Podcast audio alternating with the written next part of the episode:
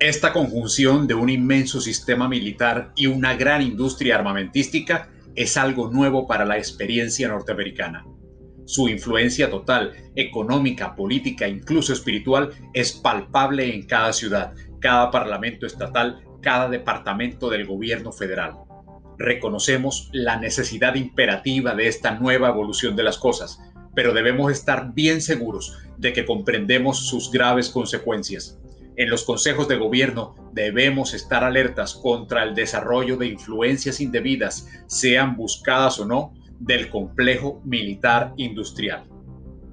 El discurso de despedida del presidente Dwight Eisenhower es considerado uno de los mejores discursos presidenciales de todos los tiempos, según Stephen Hess, el más joven de los tres redactores de la Casa Blanca en aquella época.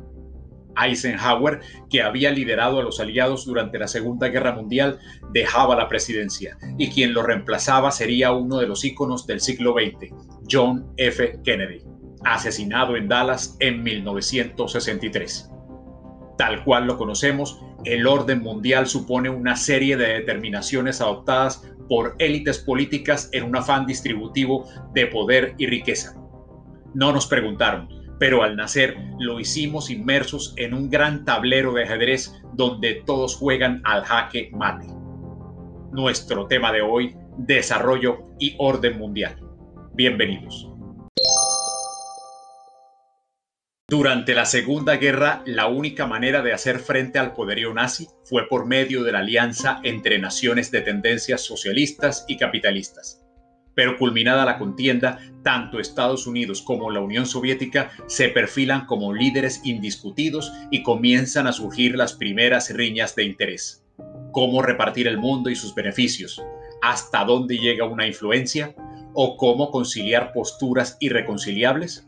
En este contexto, a partir de 1947 empiezan a surgir una serie de conflictos bélicos que se mantendrán hasta la década de los 90, bajo el gélido título de Guerra Fría. Esto es un mundo bipolar donde cada pueblo está liderado por una gran potencia. Tanto Estados Unidos como la Unión Soviética intentan extender su influencia a través de todos los medios posibles.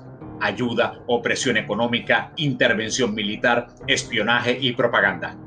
Las fichas se mueven estratégicamente sobre el tablero. Socialistas y capitalistas llevan a cabo una incesante carrera armamentista con fines de defensa o disuasión política, apoyo a grupos afines y demostración del poder.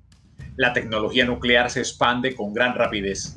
Por el lado capitalista se ofrecen iniciativas como el Plan Marshall, con el que Estados Unidos rescata económicamente a las naciones más afectadas por la guerra surge la OTAN para defender a los países miembros en caso de amenaza militar, así como el Fondo Monetario Internacional y el Banco Mundial para administrar y favorecer el modelo capitalista. El extremo socialista crea el Consejo de Ayuda Mutua Económica y firma el Pacto de Varsovia para protegerse de Occidente. Alemania se divide en la República Federal Alemana, apoyada por Estados Unidos, y la República Democrática Alemana, apoyada por la Unión Soviética sobreviene la guerra de Corea, lo que también la separa en Corea del Norte, apoyada por la Unión Soviética y China, y Corea del Sur, apoyada por Estados Unidos. Con la muerte de Stalin y la llegada de John Kennedy a la presidencia, se vive un periodo en medio del cual se construye el muro de Berlín y tienen ocurrencia la crisis de los misiles en Cuba y la guerra de Vietnam. La agonía petrolera de 1973 provoca en Estados Unidos e Inglaterra el advenimiento de gobiernos de tendencia neoliberal. En Nicaragua, 1979, una guerrilla socialista encabezada por el Frente Sandinista de Liberación Nacional derroca a la dictadura pro-norteamericana de Anastasio Somoza, mientras que la Unión Soviética interviene en Afganistán y se enfrenta a guerrillas subsidiadas por Estados Unidos.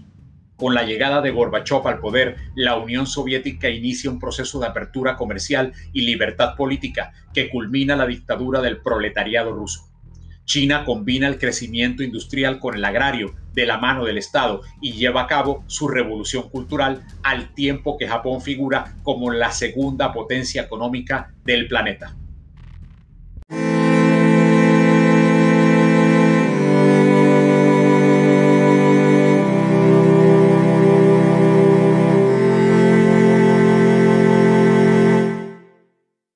El término tercer mundo se acuña en los 50 para referirse a aquellas naciones carentes de desarrollo económico, tecnológico, político y social, caracterizadas por sus altos niveles de dependencia del mundo industrializado. América Latina, el Caribe, África, el cercano Oriente y Asia integran dicha categoría. En 1955 se realiza la Conferencia de los Países No Alineados y posteriormente se conforma la Liga Árabe que dará paso a la OPEP. Asimismo, la ONU origina la CEPAL, encargada de estudiar las problemáticas de subdesarrollo y dependencia de Latinoamérica. El NAFTA, Mercosur y el ALBA marcan el horizonte de mercados y tratados a firmar de este lado del orbe. El orden mundial se ha establecido quizás sin tomar en cuenta las crisis políticas y socioeconómicas venideras. Una economía especulativa se impone a modo de burbuja mientras se consolida la nueva era del terrorismo con todos sus derivados. Al tiempo que el calentamiento global toma la vocería, nuevos fundamentalismos se enfrentan. El pasado es prólogo, dice Antonio en La Tempestad, obra de William Shakespeare.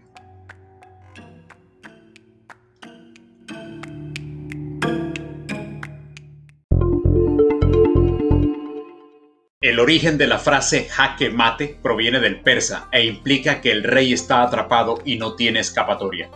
Esto en el ajedrez significa perder el juego. El COVID-19 plantea nuevos retos. A su modo, desarma y rearma el tablero. ¿Cómo será el nuevo orden mundial tras la pandemia? Esa es la pregunta. Gracias por tu atención y hasta el próximo episodio.